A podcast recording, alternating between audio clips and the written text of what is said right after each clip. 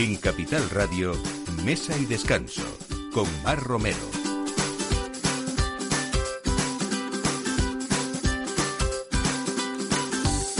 Buenos días, es la hora de estar aquí compartiendo aperitivo con ustedes eh, y poniendo la mesa pues con lo mejor de esos profesionales que siempre nos acompañan y contando historias también, que es lo más bonito, de cada plato, de cada vino, de cada mesa en la que nos hemos sentado muchas veces. Hoy vamos a hablar de ese tesón y de esa constancia que tienen muchos de los hosteleros con los que convivimos en esta profesión vocacional que tienen todos y de eso hablamos hoy, de ese tesón y de esa constancia que han sido la carta de presentación desde sus inicios hasta hoy de un titán de los fogones, así le llamó ese periodista y gran conocido que seguimos echando de menos, Joaquín Merino, en uno de sus libros, y hablamos de Juan Salazar, de un trabajador incansable y un excelente relaciones públicas que supo hacerse el mejor embajador de un producto tan versátil como es el bacalao, que lo supo expresar además de mil maneras distintas en las cocinas de sus diferentes restaurantes.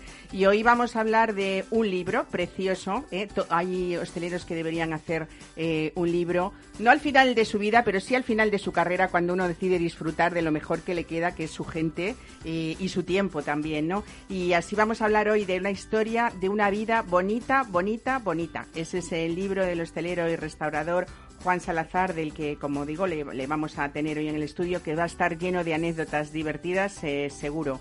Eh, hablamos hoy también con quien ya es eh, colaboradora casi habitual de este programa, que es Isabel Mijares, química, enóloga, escritora, divulgadora y mucho más, toda una vida dedicada a su pasión por el vino. Y hoy nos trae pues muchas noticias, como siempre, novedades en ese mundo vinícola y también muchos concursos que afortunadamente después de esta pandemia pues se van recuperando y van haciendo que bueno sean concursos incluso los españoles e internacionales de vinos de espirituosos, también de aceites de oliva virgen extra, interesantes además algunos en pleno verano que, que vamos a tener.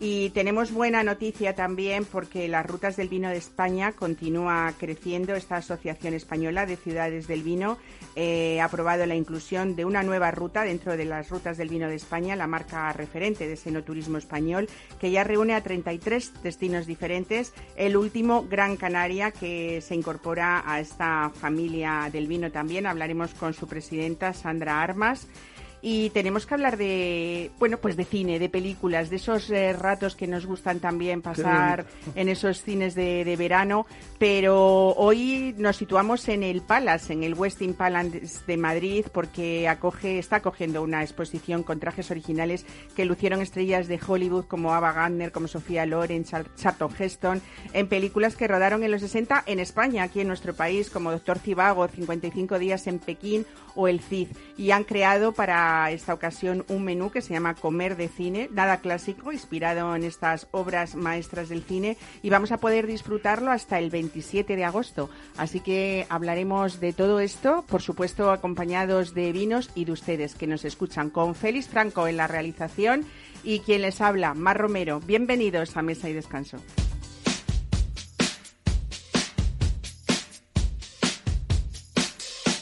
All you have to do is touch my hand. To show me you understand. And when something happens to me, that's some kind of wonderful.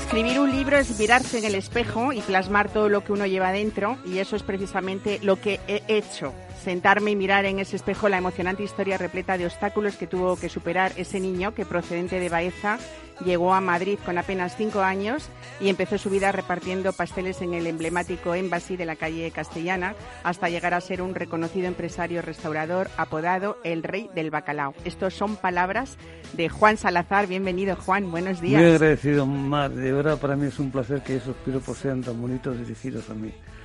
Bueno, yo sé que tú eres una gran profesional, eres una persona que merece la pena es ser amiga tuya y estar en la radio que tú estés. Bueno, yo estás hoy aquí no solamente por ser amigo mío, que lo eres, por supuesto, y desde hace muchísimos años. Eh, yo fíjate que creo que eres de las personas, junto con Isabel Vijares, que afortunadamente os reúno hoy aquí a los dos. Eh, El día Santiago aprovechamos para Además, eso, a ¿eh? Santiago, ¿eh? Felicidades a todos los Santiagos, a los Jacobos, a las Jacobas, a, a, los Jaimes. bueno, a todos nosotros también. Que además es un gran día, ¿no? Es esa fiesta tan nuestra y tan bonita ¿no? Y además es año jacobeo, ¿no? ¿Me equivoco? Sí, no, sí, sí, lo es. Y una fiesta tan importante en España. Desde luego. Bueno, pues decía eso, que tengo la fortuna hoy de, reuniros a los dos, que quizás seáis dos de las pocas personas eh, que en principio yo conocí en los inicios de mi trabajo, de mi carrera, y como sabéis, bueno, entonces era mucho más jovencita, ¿eh? pero aprendí mucho de vosotros, y, nosotros de los dos. aprendí mucho de los dos. Yo, ya no sé los años que tengo encima, pero bueno, me encuentro bastante bien. Fíjate claro que sí, recuerdo con muchísimo cariño también uno de los primeros restaurantes que conocí de la mano de ese gran amigo vuestro también, eh, que fue Miguel Carbajo, mi compañero, mi amigo, mi esposo y mi todo. y le nombro también hoy porque te agradezco muchísimo, lo digo antes de que se me olvide, que bueno le dediques eh, tu espacio o ese pequeño espacio en tu libro precioso eh, que ha estado, bueno, pues eso, lo dedicas a toda una vida bonita, bonita, bonita, que me encanta el título, Juan. Sí, sí, bonito, sí sobre todo porque hablas mucho de eso, de no solamente de esos famosos que han reconocido eh, pues esa trayectoria, que has estado junto a ellos en, en, tus restaurantes diferentes, aunque sabemos todos que el foque en la calle Suero de yo creo que yo creo que fue un poco el, el buque insignia. Lo que sí es cierto es que me lleva una gran alegría primero haber escrito este libro que para mí ha sido una satisfacción tremenda. Primero, porque he conseguido que el tiempo se pase lo antes posible.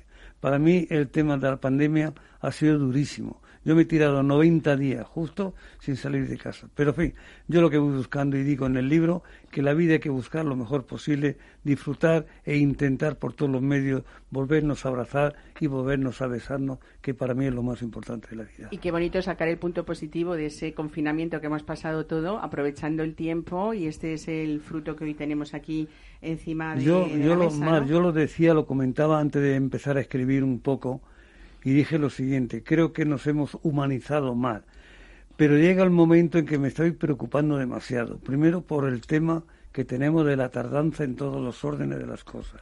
Reconozco que aquí en el libro mío, que es una maravilla en el buen sentido, pues no es que porque lo haya escrito, sino porque efectivamente es un libro ameno, hablo muy bien y hablo incluso del presidente y hablo de mucha más gente. ¿Por qué? Porque creo que no han estado a la altura que los españoles necesitamos para mí ha sido importantísimo ¿eh? estar ya, por ejemplo, yo estoy vacunado dos veces, pero llegamos un momento en que no sabemos qué es. Y entonces en este libro digo todo lo que siento y lo comento con un cariño tremendo, pero con humildad, que es lo que yo siempre he sido. Bueno, eh, es verdad que siempre, mm, eh, bueno, pues has conseguido sin esfuerzo ser un personaje querido, no solamente por el sector hostelero, sino a todo el que le gustaba el cuidado en la mesa, el buen servicio que has hecho siempre, ese servicio yo creo que de escuela clásica que han tenido tus restaurantes. Se acabó ya el tema este de la profesionalidad. Yo lo digo, estoy asistiendo a muchos restaurantes y estoy, estoy totalmente defraudado no he visto ese ánimo y ese servicio que teníamos antes. Lo siento comentarlo, pero así lo veo. Ese saber estar. Y yo creo que a lo mejor tenían menos conocimientos, pero un saber estar que te llegaba al alma. Ya esto ya no existe.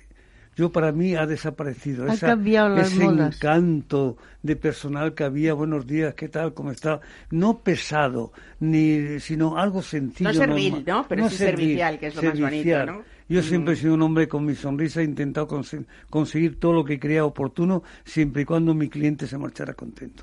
Bueno, Juan, por eso, porque numerosas personalidades han reconocido tu buen hacer culinario, como se recoge en este libro, con fotos además, con firmas, sobre todo grandes recuerdos, sorprendentes anécdotas que compartes con, con los lectores. Pues no sé, cuéntanos alguna divertida, porque aquí tenemos desde Bueno, pues, la Reina sí. Sofía hasta Julio Iglesias, Pues, Lola Flores, una de Gina Loyo Brígida. sí, bueno, bueno. Una de las que más me encanta es la de Julio. Julio para mí ha sido un monstruo como persona, para mí ha sido sensacional. La prueba tiene es que nosotros, yo estaba en New Sunset, que habrán ido ustedes en la calle Tutor número uno, tenía la discoteca. Julio se presentaba allí conmigo, incluso poníamos música los dos. Él de G- jockey conmigo. Qué Me bueno. decía, Juan, me tengo que marchar porque aquí no me como una rosca. Era el portero del Madrid. Y efectivamente, el tío se marchó a Estados Unidos. Yo lo he visto en Miami y te puedo asegurar que de verdaderamente merece todo lo que tiene. ¿Por qué? Porque es un luchador nato, también un trabajador sensacional y encima tiene esas canciones tan inmejorables que yo no he visto una cosa igual. Que son intemporales, no Bueno, pasan. Yo creo que eh, perteneces además a una generación de esa gente que, que, como decía Isabel, eh, bueno, pues era la España de aquellos años en las que había gente que no tenía posibilidades de estudiar y sin embargo eh, tu trayectoria fue como fulminante porque tú llegas a, a- a Madrid eh, pues con apenas cinco, Cinco años, años. Y, y empiezas a, repa- a repartir pasteles en Embassy. No, estuve Eh, primero, estu- hicimos una casa cuando llegamos a Madrid, nos pusimos en Jaime Conquistador. Ajá. que precisamente fue un preludio de lo que yo fui, digo, en hostelería, no como persona. Entonces ahí me empecé a repartir pan. Iba a la calle a Legazpi a repartir pan. ¿Y cuántos años tenías, Juan? Pues justamente tenía ocho años. Con ocho años. Repartía pan y pasé y parece que llevaba debajo del brazo lingotes de oro. Y ahí empecé a comerme todos los pasteles del mundo. en Embassy. me los comía todos, me decía, pero Juan, ¿cómo se te caen tanto los pasteles? Y si supieran que se me cae en mi, en mi estómago. O sea, que en Embassy, ¿cuántos años tenías ya después de ese Tenía, en reparto Embassy del tenía pan? dos, on- 11 años. 11 años, 11 fíjate. años, 11 años yo ya estaba trabajando y luego ya fue un impresionante. Yo me acuerdo, eh, Mar, que cuando iba a la casa de doña Margarita, que era la dueña, había que subir por el obrador. El obrador había, bueno, almendras por todos los sitios. Yo todos los días estaba loco que me mandaran un mandado que se decía antes, un mandado para que recibiera a la señora doña Margarita. ¿Qué es lo que pasaba? Que cuando subía por allí me cogía los, un- los bolsillos llenos de almendras. El hambre que pasaba. Un día Melquiade, que es curioso, me estaba esperando con un cuchillo en mano. Mano, increíble, porque claro, cada uno en aquellos tiempos respete- re- respetaba su trabajo. Y entonces yo, la cantidad de cosas que yo pude hacer. Y luego engordé de cojones, verdad. me puse morado. Y yo creo que para mí el hambre ya no volvió nunca más. Qué bonito, ¿no? Bueno, qué bonitos recuerdos, qué bonito, fíjate, estás hablando hasta de olores, de aromas, Sí, ¿no? sí, sí. Eh, pero bueno, eh, eso te hizo aprender muy rápido porque con Sí, una sí, juventud sí. Tempranísima ya Yo- estabas eh, siendo casi propietario, o sí lo eras, ¿no? Del, del Con, 20 mítico con 28, 27 años. Pigmalión, ese Pigmalión era- cóctel bar. eh, ya, ya, ya era mío. Pero lo que sí es cierto que cuando yo iba a la calle Pinar número 6, ¿quién me iba a decir que yo iba a repartir pasteles allí? Que me acuerdo que iba por esos pasillos tan oscuros que había antes. ¿Y quién me iba a decir que una niña nació y al cabo de 19, 20 años se enamoró de mí? Y luego iba a ser el dueño de ese sitio donde yo era, Pinar número 6. Qué bonito es la vida a veces. Por eso digo que hay cosas bonitas, bonitas, bonitas. Bueno, eso, ah, ese mm, punto de vista positivo que tú has tenido siempre en la Sí. vida, que también es lo que se refleja en este libro. Eh, es verdad que, que después de, de Pigmalión que hemos nombrado, seguro que me salto en medio cosas, porque tú has sido un empresario que ha hecho mil cosas, pero sí que recordamos, y, to- y a muchos que nos escuchen eh, recordarán ese restaurante El Balandro, eh, que estaba Paso de la Castellana, en la Paso de Plaza la de. Castellana, La Castellana. en Cuzco, y, y luego pues restaurantes... eh, la vendimia la también, vendimia también, el, eh, rincón, la- el la- rincón de Juan, New Pepes, Pafos, Acuacú, me volví loco. Tuve ocho restaurantes al mismo tiempo. Y yo dije, señores, esto hay que acabar, parar, porque si no muero en el intento. De lo cual en mi profesión jamás me había, me había importado. Siempre que atendía a mis clientes, disfrutaba tanto con la gente. Yo he tenido con la reina Irene, su hermana, que era muy amiga mía en el buen sentido. Eh, me encantaba y hay gente, verdad, que merece la pena luchar y yo he luchado para que mis clientes sean felices y estén a gusto donde yo siempre estoy. Y te puedo hacer una pregunta indiscreta. Me encanta. ¿Dónde me recomendarías ahora que fuera en Madrid a tomar un bacalao similar al que se tomaba en el foco? Pues te, lo, te iba a decir el, el José, el, el que está en, aquí en el, la moraleja no, pero no va a ser el pil pil que tomamos en casa. Hombre, eso esperábamos que dijera. Te lo Fíjate digo que- porque yo lo he probado. Yo he tomado un bacalao tan rico como en mi casa. Te lo digo de verdad. Yo he estado O sea que me tengo que quedar Te con la que- o Fíjate que después o del suero, después de calle del foque de Quiñones, que parece que estamos hablando de hace mil años, pero es que eh, después eh, mm, el proyecto tuyo de la pavía de Chamberí, justo en Río Rosas, eh, ha acabado hace un año, ¿no? Sí, Prácticamente. O sea No, que no ha llegado, no ha llegado. no ha llegado al año. Seis- llevo seis meses. Y, y bueno, y, y- y tú sigues eh, pensando todavía, Juan, no lo sé, en, en decir ya, ya me he cortado la coleta. De o, momento o- o me- nunca, nos- nunca se sabe, nos vas a sorprender. Yo te digo una cosa, yo creo que nunca se sabe. Yo tengo ese gusanillo de la hostelería, pero ¿sabe por qué tengo ese gusanillo? Porque quiero ver gente disfrutar. Quiero cuando esté en una mesa sonría.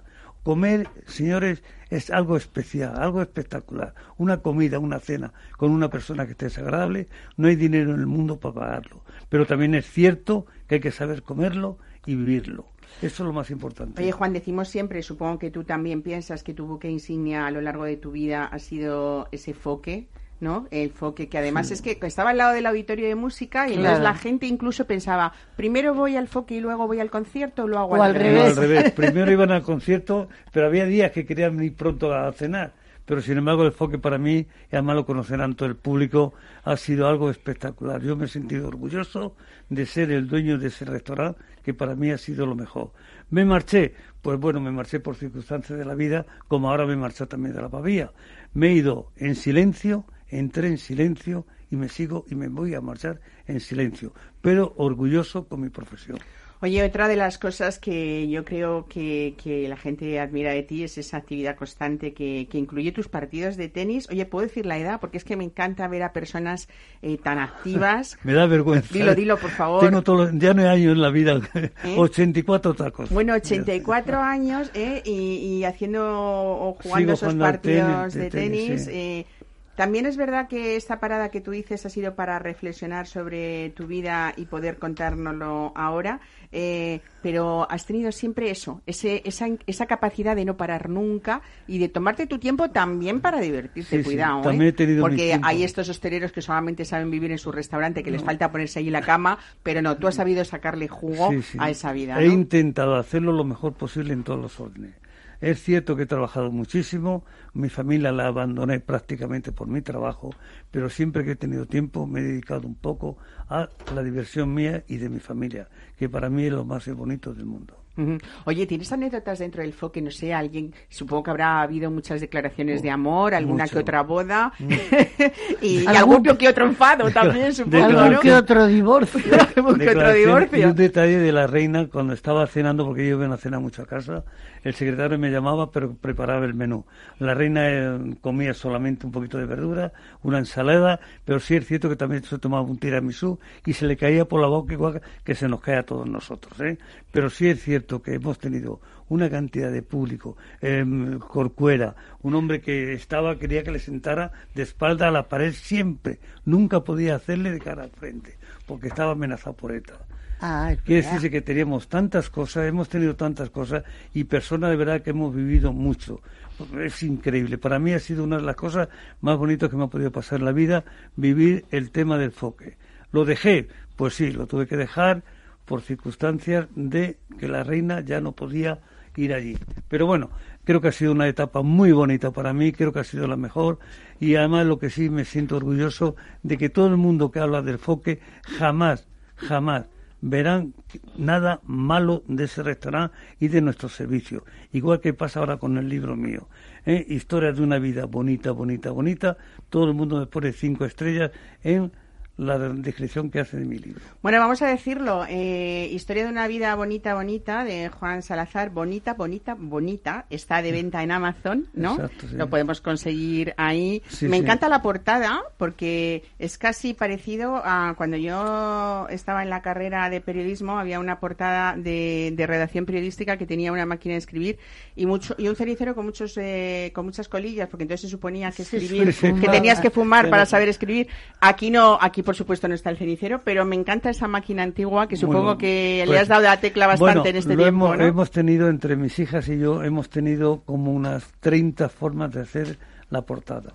Hemos ido quitando todas una a una y al final de todo salió esta que era la que más me gustaba, nos gustaba las tres. Yo sin mis hijas no había escrito tampoco este libro. ¿eh? Me han apoyado en todo, ha sido para mí una fase que yo no esperaba. ¿Por qué motivo? Porque nos hemos reunido, nos hemos reído, hemos llorado y eso es muy difícil y es muy bonito. Y ella se habrá enterado de muchas cosas Claro, a bueno, través del algunos seguro libro. que ya sabía, pero algún secretito Sí. ahí por, habrá- por ahí habrá salido, ¿no? Sí. Juan, felicidades, enhorabuena, enhorabuena a tus hijos también por, por ese Por apoyo tan bonito y desde luego yo creo que, bueno, pues va a ser un libro muy fácil de leer, muy entretenido y también con el que yo creo que vamos a aprender mucho de ese Sí. esfuerzo y de esa tenacidad tuya, ¿no? Efectivamente, lo que sí me gustaría que la gente, el público lo leyera. La, la hostelería lo tiene que leer porque es una base de cómo uno se hace a sí mismo, cómo uno funciona y cómo llega a lo que uno quiere, siempre y cuando sea sacrificio, trabajo, honestidad y honradez. Con eso se llega al final de la vida. Pues nada, Muy agradecido y espero que lo compréis.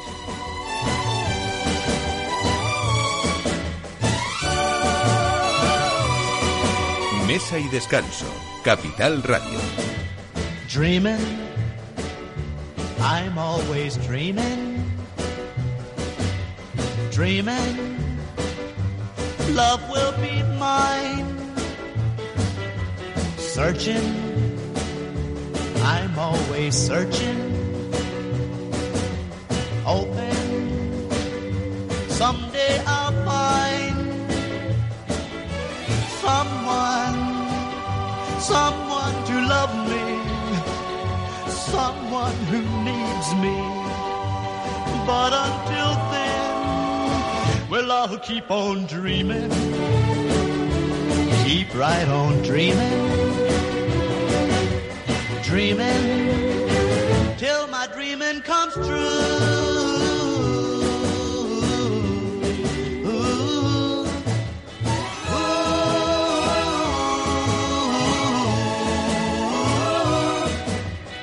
Dreaming, I'm always dreaming. Dreaming, love will be mine. Searching. Bueno, pues eh, sigue el mundo del vino activo, aunque estemos en pleno verano eh, y tenemos muchas cosas de las que hablar con Isabel Mijares. Buenos días, bienvenida. Buenos días. Mira, el vino, el mundo del vino no para y yo creo que ahora ha tenido una especial reacción. Esa frase canaria de burro cargado busca camino se ha hecho realidad y es increíble la cantidad de actividad que ha habido después del 8 de mayo. Ha habido un momento que yo le decía, mira, no, no podemos llegar a más. Cantidad de bodegas que durante la pandemia han ido presentando sus proyectos para darse a conocer, bodegas que eran poco conocidas y que ahora están queriendo hacer un auténtico esfuerzo de llegar al gran público. ¿Nos has traído algún ejemplo Os con he el que creo que vamos a brindar hoy por este estreno de Pues Historia mira, de una vida? Bonita, esta bonita, bonita, Esta ¿no? botella preciosa de presentación, que es encomienda de Cervera.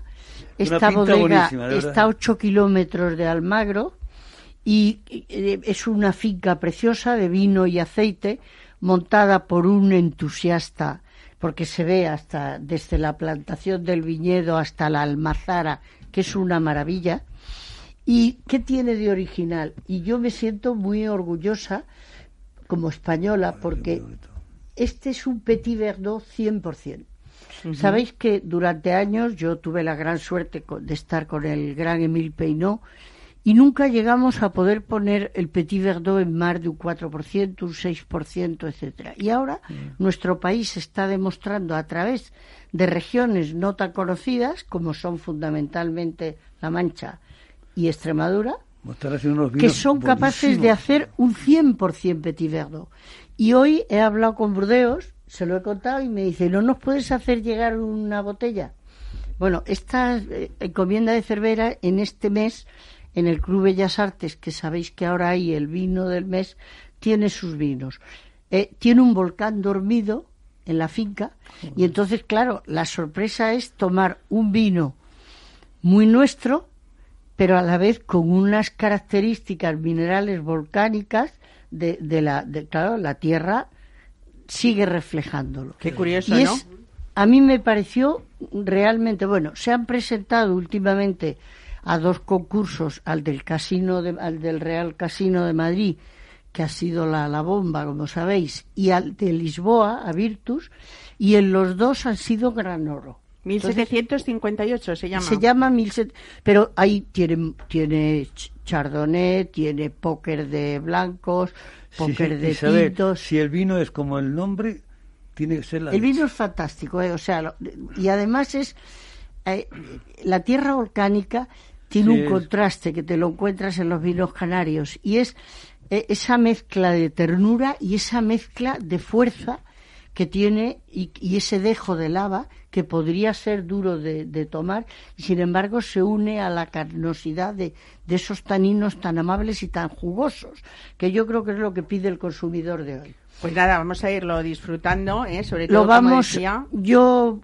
os lo voy a dejar abrir a alguien que tenga más habilidad, porque soy un, Bueno, un- pues es que una nulidad. vamos a brindar por el libro de Juan Salazar y él hoy ya, eh, para se- que siga ejerciendo, que no se le olvide, ¿eh? nos va nos va a abrir Tienen el, el dos, vino. dos líneas, una línea Vulcanus, un poco en recuerdo al, al volcán, y después los póker, que han sido los, si quieres, en vez de emplear la palabra coupage extranjera, emplean la palabra póker. Se nota, se nota, porque se está sonando la apertura del vino a Juan nos está sonando a todos el micro. Bueno, hay dos Bueno. cosas que sí que quiero, por si acaso se no- que no se nos queden en el tintero, luego si podemos hablamos de más cosas, eh, pero son dos muy próximas, una en agosto y otra en octubre. Eh, en agosto tenemos desde el día 3 hasta el día 6 el mayor concurso internacional de, de vinos eh, de España y Portugal, que es Vinduero Vindouro, ¿no? Y además Cuéntame. es en un lugar, los arribes del Duero, sabéis lo que son esos pueblos, Trabanca es el centro del concurso. Yo vine a hacer a este concurso y me enamoré porque era un concurso relajado y riguroso. Tú sabes, Mar, que has estado conmigo en concursos y sabes que yo quiero que haya un ambiente muy amistoso porque el vino se lo merece, Pero pero, a la vez todo el rigor Profesional, por supuesto. porque los empresarios se lo merecen. Y este concurso reúne las dos cosas. Y luego tiene otra, que yo que soy feminista a fondo lo defiendo, que es que hay una mayoría de mujeres catando y por eso se le llama el vino en femenino. Y cuando se presentan los premios en Madrid, la mayor parte de catadoras son mujeres. Entonces creo que eso va a mentalizar y a, y a dejarle a la mujer esa responsabilidad de que a través de su familia, de la sociedad y de su gran papel de hoy en la sociedad, debe mantener la cultura del vino. Pues en este concurso, que además creo que hay pues eh, unas actividades que se desarrollan paralelamente en esa localidad zamorana tan bonita que es Fermoselle y que es- además estamos en plena frontera, casi en, en el Parque Natural de Arribes del Duero, que hablando de verano y de disfrutar es uno de los paisajes eh, más especiales que podemos tener luego en yo creo que es el punto de encuentro con nuestros colegas portugueses, Claro. que eso es fantástico, porque mm, nunca, no tenemos muchas ocasiones los profesionales fuera de los congresos donde se discuten cosas técnicas. Y yo le animo a todo el mundo a que hagamos de vez en cuando una sentada, dicho en términos vulgares, para hablar de nuestras cosas, de los problemas que tenemos en la profesión, de cómo podríamos tener más contacto, de la falta de comunicación. Y allí lo arreglamos porque es la vida de un pueblo. Claro. El año pasado hicimos una cata de carne en la calle con los vinos, participó todo el pueblo y yo creo que eso tiene mucho encanto. Porque el, el vino no es privilegio de unos cuantos. No es los, los eh, yo qué sé, intelectuales del vino se reúnen para hablar del mar y de los peces. No. Eh, la gente, con la gente. Y además hay que defender esa España rural tan preciosa que España tenemos. ¿eh? y, y darle muchas gracias a la gente que, que- que se ha quedado allí a vivir y sobre todo que empiece, eh, hablamos siempre de esos jóvenes emprendedores que tienen muchos proyectos y dentro la del campo. tenemos que ¿no? Y- dotar de, de contenido y de actividad. Exactamente. Bueno, y tenemos que hablar algo tan importante como es el, el concurso de, de los zarcillos, ¿no? De Valladolid, que desde el 14 al 17 de octubre mm, aspira, parece ser, a ser el concurso de vinos ibérico. Pero hay un nuevo premio del que dentro de este concurso yo quiero hablar contigo, que es la, la trayectoria Alejandro Fernández. Yo estoy encantada porque creo que se lo merece Alejandro Fernández. No, se le puede considerar solo como Ribera del Duero. Es realmente un, un mito que el vino español y que se le haya dado el premio a él. Creo que el recordar que es volver a vivir es lo menos que podemos hacer en agradecimiento a la gente que ha dado tantas cosas. Pero además eh, no es solamente que se le haya dado el premio, sino que Isabel ese, ese, es el nombre suyo de ese nuevo premio que va a reconocer a vitivinicultores consagrados en su trabajo. es una ya categoría está especial. es claro. un concurso estupendo. Yo creo que estamos, mira, la Organización Internacional de la Viña del Vino dijo que los concursos de vino serían la mejor herramienta de promoción del vino y de su cultura. Y este año, al haber tenido que suprimir casi todo, ahora al final ha habido que hacerlos todos. También tenemos Virtus, que lo hemos hecho en Lisboa, un concurso estupendo, también hispano-portugués con una presencia enorme iberoamericana. Hemos tenido rones, hemos tenido piscos, que vamos a entregar los premios el sábado en el Hotel Wellington de Madrid y donde precisamente Encomienda de Cervera también va a estar recogiendo un gran premio. O sea, yo creo que esto está siendo una fusión.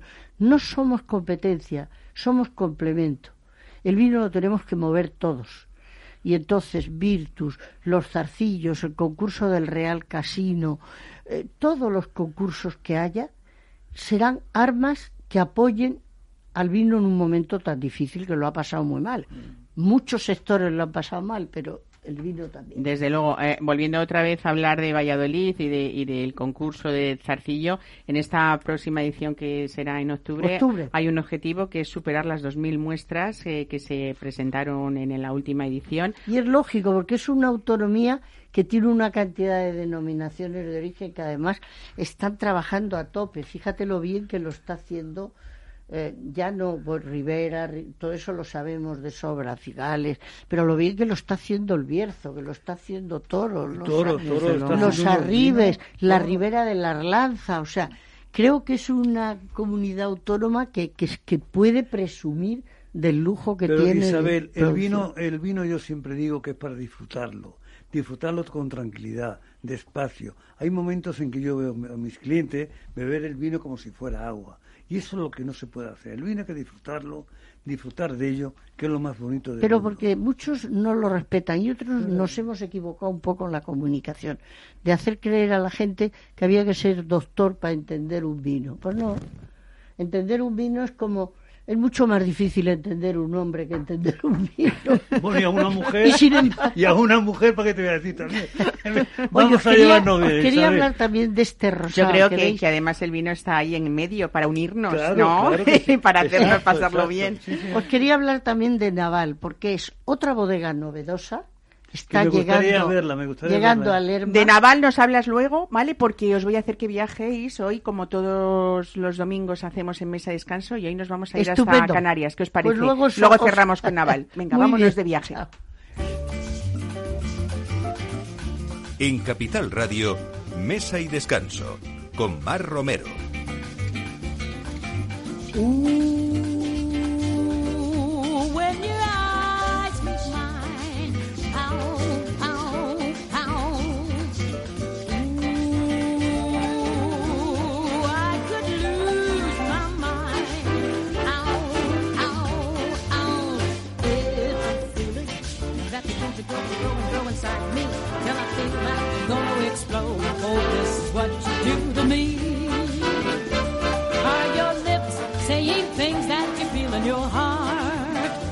Your heart is beating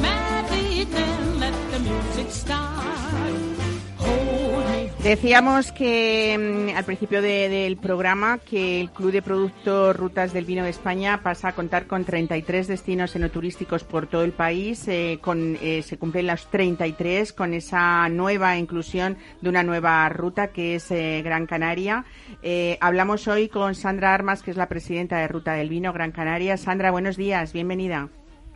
Hola, buenos días, Mar. Muchas gracias. ¿Qué tal? Bueno, primero enhorabuena eh, por eh, la incorporación a este club de producto que mm, yo creo que hay muchas cosas que, que contar de él porque no solamente es hablar de vino, sino también de, de experiencias, ¿no? Y de todo lo que nos engancha de una zona como puede ser Gran Canaria, eh, porque engloba mm, pues establecimientos, desde luego, pero también paisaje y también cultura y sobre todo gastronomía alrededor de todos esos vinos que, tenéis, ¿no?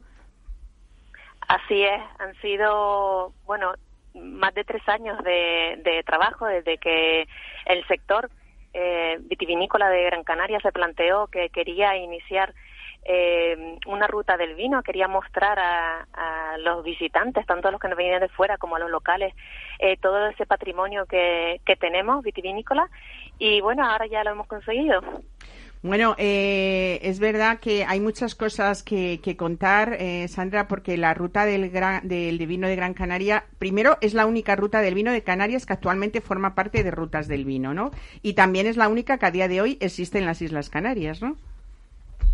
Sí, así es. Eh, nosotros en Gran Canaria tenemos una única denominación de origen y eso creo que también nos ha ayudado pues para poner de acuerdo al sector. Teníamos toda la misma necesidad y, bueno, esperemos que tenga mucho recorrido y mucho futuro. Bueno, decía yo antes que el modelo de rutas del vino de España en cuanto a enoturismo es un modelo de destino, no solo de bodegas, engloba también diferentes establecimientos que participan en un viaje turístico. Eh, la zona de bodegas eh, de la isla de Gran Canaria está localizada en varios puntos, ¿no? Pero luego todas las rutas del vino también tienen como socio, desde luego, alojamientos, eh, enotecas, restaurantes, eh, guías turísticos, pueblos. Cuéntanos qué vamos a poder vivir, Sandra, allí. Sí, eh, nosotros en Gran Canaria tenemos un poco más de 200 hectáreas de viñedo, pero están repartidas por toda la isla y como decías también eh, son socios de la ruta, eh, pues eh, también guías turísticos, eh, eh, agroindustrias, tenemos incluso queserías porque entendemos que una ruta del vino actualmente no es simplemente ir visitando bodega tras bodega, sino hay muchos sectores que tienen que ofrecer también parte de la cultura del vino y es de lo que tratamos, bueno, eh, restauración, tiendas especializadas, enotecas, eh, alojamientos. Eh, hemos conseguido un trabajo conjunto y, y- y cooperativo y vamos, deseando mostrar a, a todos los que nos quieran visitar todo lo que tenemos que ofrecer. Ujú. Sandra, otro punto interesante, desde luego, es ver, además de todo lo que nos estás contando, esa cultura de vino de las Islas Canarias, diferente al, al de la península en cuanto a paisaje y variedades, por ejemplo, ¿no? Sí, eh, la ruta del vino viene a complementar además la oferta turística que ya tenemos en la isla. Eh, yo creo que ya las Islas Canarias, Gran Canaria es conocido en, la España peninsular por nuestras playas. Y es el momento de dar a conocer eh, las zonas agrícolas que es- están concentradas la mayor parte en el centro y cumbre de la isla. Y, eso es lo que venimos a ofrecer.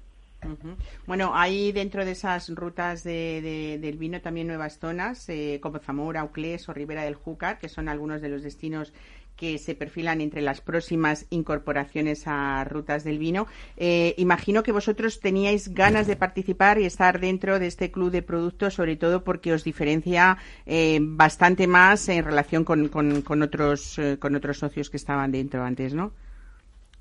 Sí, entendíamos que teníamos que estar dentro de, de- del club, eh, llamémoslo así, ¿no? De Rutas del Vino de España.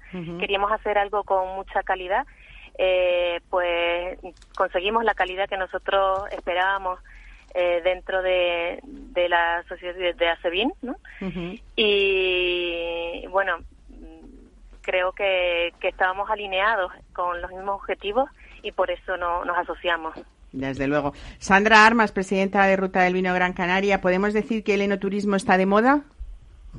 Mm, muy de moda, muy de moda. Aquí Muy- ya también los turistas que nos repiten, porque tenemos muchos turistas eh, repetitivos, eh, claro, ya van descubriendo eh, nuestros vinos a través de la restauración sobre todo, y, y son ellos ya los que demandaban salir de las playas, ir al, a, a las medianías y a la cumbre de, de la isla a visitarnos. Sobre todo eso, ¿no? Que también es importante que se vea a, a Gran Canaria de una manera diferente, no solamente por ese turismo de playa. Y además yo creo que dentro de las rutas del vino hay otra posibilidad que es la desestacionalización, ¿no? De, de- de esos viajes que hacemos eh, los que estamos en la península o, o- o, bueno, o personas de otros países. Supongo que este año habrá menos extranjeros, ¿no? ¿Tenemos problemas con británicos todavía o qué? Sí, sí, sí, sí, claro. Eh, llegan, llegan ya algunos, eh, se nota desde hace mm, un par de meses, eh, pero bueno, de momento eh, estamos trabajando con, con el turista local, que sí que se está moviendo entre las islas, los canarios nos estamos moviendo y nos estamos conociendo los unos a los otros. Ujú. Eh, Sandra Juan Salazar, que es un restaurador de toda la vida que tenemos hoy aquí de invitado, y yo creo que un enamorado de Gran Canaria quiere Sí, decirte verdad. algo. Oye, Sandra, buenos, buenos días. ¿Cómo estamos? Buenos días. Oye, Muy bien. que cada día veo que los vinos estáis cada día mejorando más, pero sí es cierto que en la gastronomía también cada día estáis mejor. Yo tengo amigos, tengo gente y me han hablado muy bien de vuestra gastronomía, que para mí con los vinos que estáis haciendo merece la pena asistir a esas islas tan bonitas. Muy bien, pues nada, grandes muchísimas chefs gracias. también, grandes restaurantes y desde luego un producto maravilloso que hay que conocer cuando uno se acerque allí. Y yo estoy convencida, Sandra, que mm, quienes se incorporen también a esas experiencias de rutas del vino de España van a conocer más de cerca todos esos tesoros y esos secretos que tenéis. Buen fin de semana y felicidades por esa incorporación. Un saludo. Pues muchísimas gracias y les esperamos a todos por Gran Canaria. Gracias, Vale, Sandra. Hasta luego. Un abrazo. Hasta luego, un abrazo. Every night I sit here by my window, Window, staring at the lonely avenue, avenue, watching lovers holding hands and laughing, laughing, and thinking about the things we used to do, thinking of things, like a walk in the park, things, like a kiss in the dark, like a sailboat ride. What about the night we cried? Things like a lover's vow. Things that we don't do now. Thinking about the things we used to do.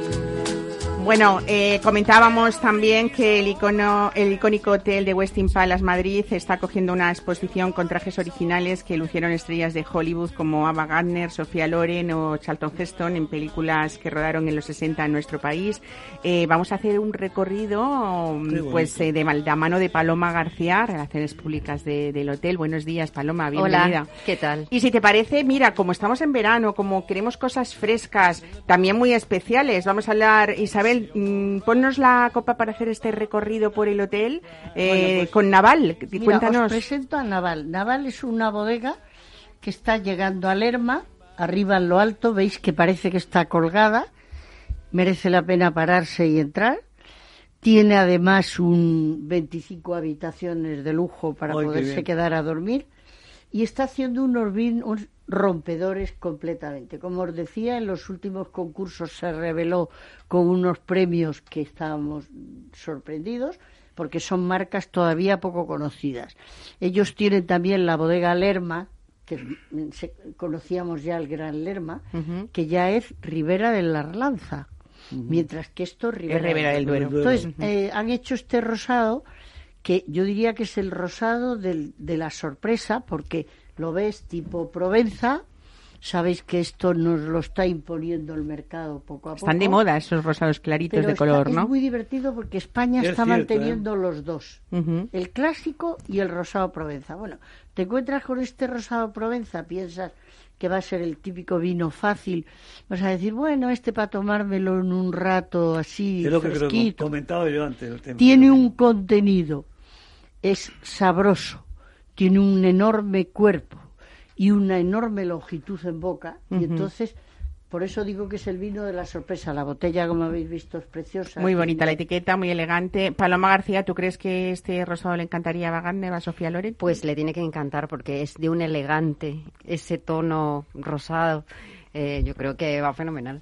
Bueno, eh, No llega a camisón de mujer frívola, pero casi.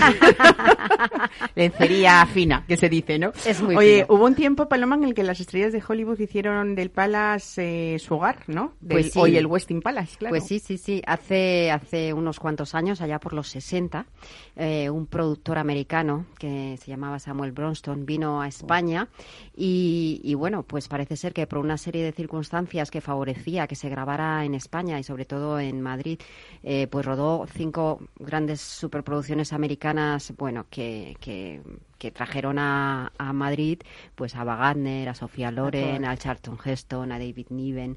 Qué. Bueno, a- y entonces pues ¿Cómo me hubiera gustado a mí conocer a Y a mí. Grant, por ejemplo? Y a ¿no? mí. ¿Eh? Aunque me da igual, eh, solamente Yo para tomarme con- un vino rosado yo con estoy él. con Gardner y Gina de los Brígida. Yo estoy Ah, ella. si tienes Bueno, ahí, claro. ¿eh? Sí, sí. Con- ¿Cómo, Hombre, cómo la llamaban a Magander? El, el animal, El ma- animal, más, bueno, era increíble. más, más que, más bello de la naturaleza, ¿no? Yo la, yo la he servido muchas veces. Si el Palas hablara. Qué Si el. Palas hablara de Es todo lo que Es lo hubo mejor allí. que he, visto, que he oído en mi vida, de verdad. Merecéis, porque es increíble. Bueno, fueron tiempos, Paloma, llenos de glamour que nadie ha olvidado, pero que vosotros os habéis eh, ocupado muy bien este verano de refrescarnos la memoria y para los más jóvenes seguro que, aunque no hubieran visto estas películas en su momento, siempre las volvemos a ver una y otra vez y no nos cansamos de nos ellas. cansamos. Y lo más bonito es que tenemos ahí los trajes auténticos. Sí. ¿Cómo es esto? Cuéntanoslo. Pues efectivamente, gracias a Sastrería Cornejo, que Ah, fue Cornejo, que fueron eh, la empresa de vestuario de cine claro. que se ocupó. De, de- de hacer el vestuario de todas estas grandes superproducciones. Entonces, ellos tienen todo este material, todos estos vestidos maravillosos, cuidados como oro en paño desde hace, pues fíjate, décadas y décadas. Y bueno, hemos elegido cinco producciones que son el CID, 55 días en Pekín, la caída del Imperio Romano, Doctor Cibago y Nicolás y. Alessandra. Entonces, por ejemplo, puedes ver el corpiño que llevaba Ava Gardner en 55 días en Pekín. Este está en una vitrina porque esta es una pieza especial. Oye, y, y fíjate que parece ya una mujerona maravillosa, pero hay que decir que qué tipazo una- tendría, porque tú ves el corpiño y dices, yo querría caber en eso. podemos- Bueno, Que eh, vea a Luis Miguel Dominguín. Pues mira, esta exposición eh, está en la cúpula, alrededor de la cúpula del Palace, y, y está hasta el 27 de agosto, entonces pues durante todo el verano. Hay que- Pero ah. hay unas piezas de verdad, el uniforme que llevaba David Niven, o el abrigo que, que llevaba Omar Sherif en, doctor en- Doctor qué hombre más guapo, por favor. Qué hombre más guapo. ¿eh? Espectacular. Además ahí ves el tamaño que tenían ellos, porque en las películas nosotros no, no Claro, sabemos claro. pues lo altísimo que era David, eh, que era Omar Sherif, efectivamente, Oh, sí, y, a- sí. y Charlton Heston, que era, bueno, por ejemplo, en la película El Cid, está Doña Jimena, el maravilloso traje que llevaba De Sofía Loren, de Sofía ¿no? Loren, ahí ves también, También las medidas, las medidas, y, y bueno, y Charlton Heston, el, el traje, el traje del Cid, que es, bueno, pues más bien, no, no era muy alto, no debía ser muy alto. Bueno, no os habéis conformado con eso, sino que también eh, se come de cine a propósito de esta acción que habéis hecho, ¿no? porque esta, este mérito no es nuestro, este mérito es de Sastrería Cornejo, el traernos todos estos estas maravillosos trajes, pero nosotros queríamos pues aportar pues lo que sabemos hacer dar de comer, dar de beber y alojar a los clientes. Y bueno, pues ahí el papel lo ha tenido eh, mi, mi José chef, Luque. José Luque, que le dije, Luque, tienes cinco películas, vete, ponte a pensar a ver qué vas a hacer. Oye, qué y imaginación que tiene bien". Luque siempre con las cosas que hacéis en el Westin Palace, ¿no? Porque luego nos vas a ir un poco diseccionando todo ese menú, eh, pero cuando uno lo prueba, eh, te das cuenta que dices, hay coherencia en todo lo que estoy comiendo y además es verdad que pienso en esa película que se refiere o que eh, al plato que la ha hecho, ¿no? Claro, Una- para nosotros era muy importante, muy importante, es verdad que ese que ese menú pues tuviera realmente una inspiración real y que no resultara porque hay veces que se hacen cosas mm, entre comillas pongo un poco friki. Entonces eh, para mí era muy importante que esto tuviera esa relación, pues cuando ha hecho por ejemplo eh, el tartar Rusia, pues está inspirado en en ese en esa en esa película película de Doctor Civago en la Rusia, esos ahumados y, y bueno, pues el ha La hecho sardina con la ahumada, sardina ¿no? La ahumada, remolacha. con la remolacha, pues bueno, es un plato pues que tiene esa inspiración en Rusia. El donde- caviar de trucha también, el caviar de trucha. Eh, bueno, hay un cóctel con el que se empieza ese menú, empieza, que sí. le habéis llamado Tiffany, ¿no? Ah, Eh, Ava, es que tiene color Ava. Tiffany. Ah, que tiene Por color eso- Tiffany por el turquesa, Sí, es verdad. O sea, es Ava en honor a Ava Este Gardner, cóctel claro. se llama Ava en honor a Ava Gardner, que es el único cóctel que se ha creado eh, pues para en, en homenaje a la diva. Y, y, bueno, empieza este menú y tiene un color, como decía Mar, llamaba Tiffany, tiene color Tiffany. Eh, muy- un cóctel que está muy bueno para empezar este menú y que bueno lleva vodka y lleva mangaroca y lleva curazao para darle ese color azulado maravilloso. Oye, ¿y el baño en champán no se os ha ocurrido? Ahora vamos cava, a contar más cosas, vamos a contar más cosas. un baño así en el Hay un plato Sí. que a mí particularmente me ha encantado, tengo que decirlo, que le habéis llamado el rollito Pekín 55, ¿no? Inspirado en esos 55 días días en en Pekín, Pekín. La, la película. Eh, yo creo que, que son sabores impecables y que además tienen como ese picantito que te invita a seguir comiendo y que es fresco para esta época de Sí, verano, esto ¿no? es una interpretación que ha hecho Luque del pato Pekín, pero bueno, ya confeccionado y él le ha puesto pues su toque especial y muy fresco, muy veraniego y con muchos matices y muchos sabores. Está muy rico.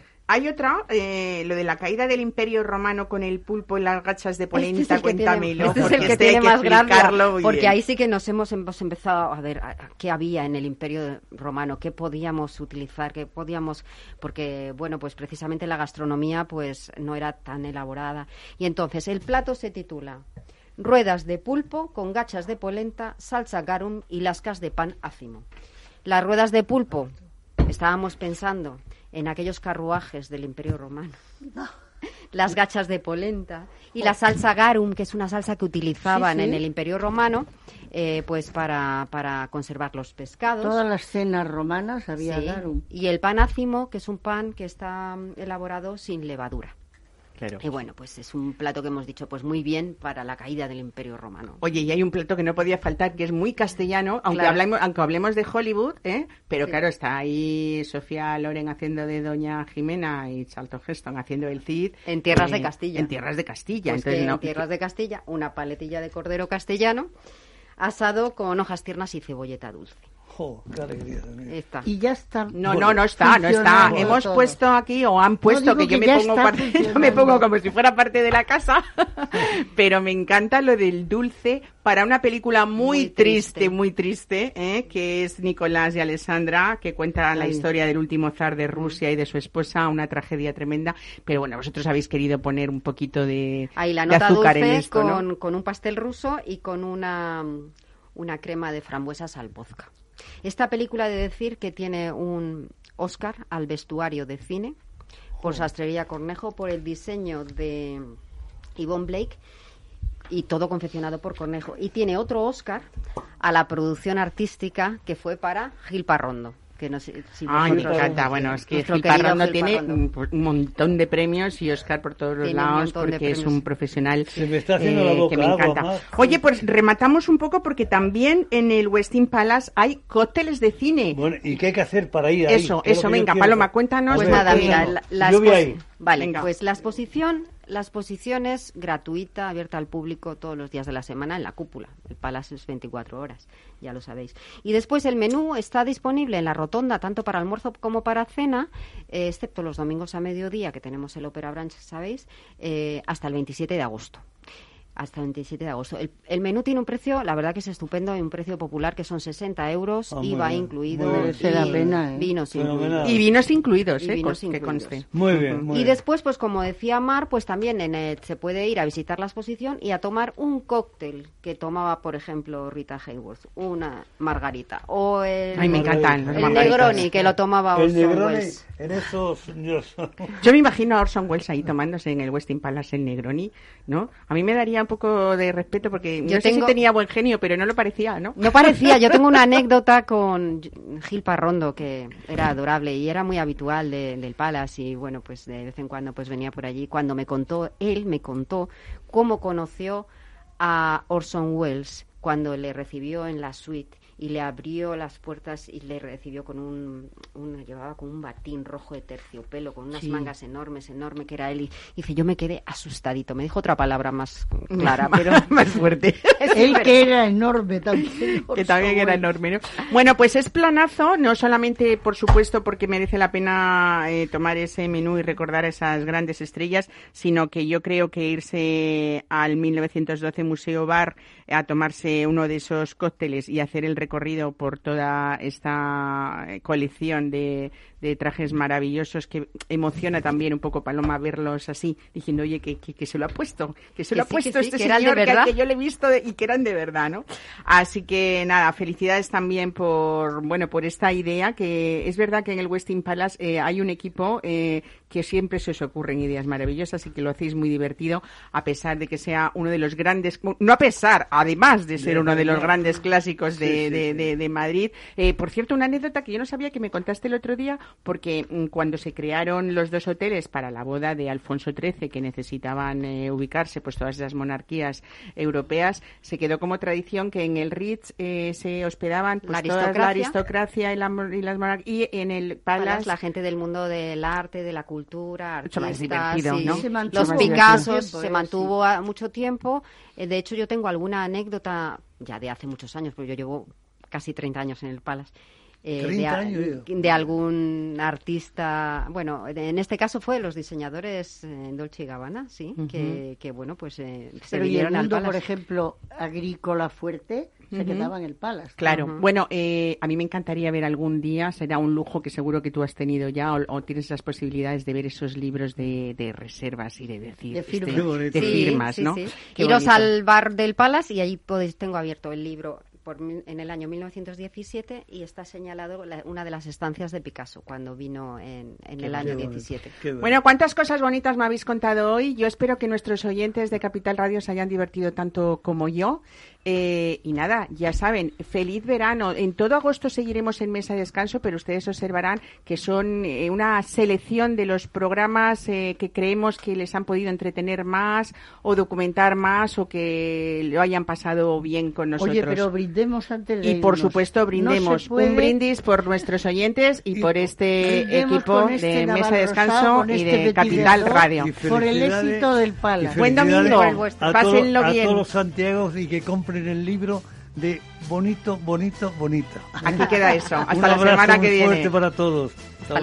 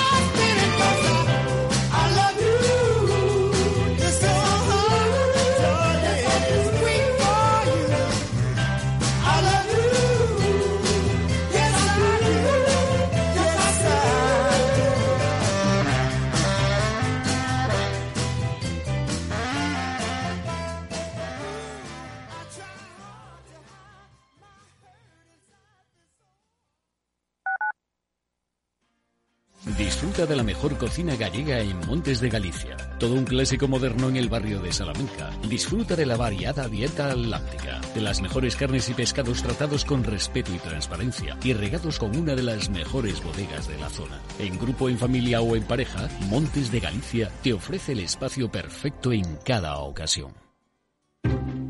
Inversión Inmobiliaria acompaña al mercado inmobiliario en este nuevo ciclo. Todos los jueves de 10.30 a 13 horas, el inversor encontrará las claves para realizar su mejor inversión. La mañana de los jueves en Capital Radio tomamos el pulso al sector inmobiliario. Noticias, análisis de mercado y debates donde los protagonistas del sector podrán contar en primera persona los retos a los que se enfrenta el ladrillo. Inversión Inmobiliaria pone la voz al sector inmobiliario. Aquí, en Capital Radio. Horno San Onofre. Somos pasteleros y eso nos gusta. Utilizamos materias primas que nos hacen disfrutar y elaboramos todos nuestros productos de forma artesanal, sin sucedáneos, ni margarinas, ni grasas trans. Sabemos que las cosas buenas son importantes. Con el hashtag buscamos gente dulce. Horno San Onofre, calle San Onofre 3, teléfono 91 532 9060 y calle Hernani 7, teléfono 91 554 3396. También nos encontrarás en el mercado de San Miguel www.pasteleriasanonofre.com. Si te gusta el pádel, en Capital Radio tenemos tu espacio. Todos los martes a las 22 horas saltamos a la pista para contarte la actualidad del World Padel Tour, los torneos amateur, las novedades de las marcas y toda la actualidad relacionada con el segundo deporte más practicado de España. Esto es Padel, los martes a las 10 de la noche en Capital Radio.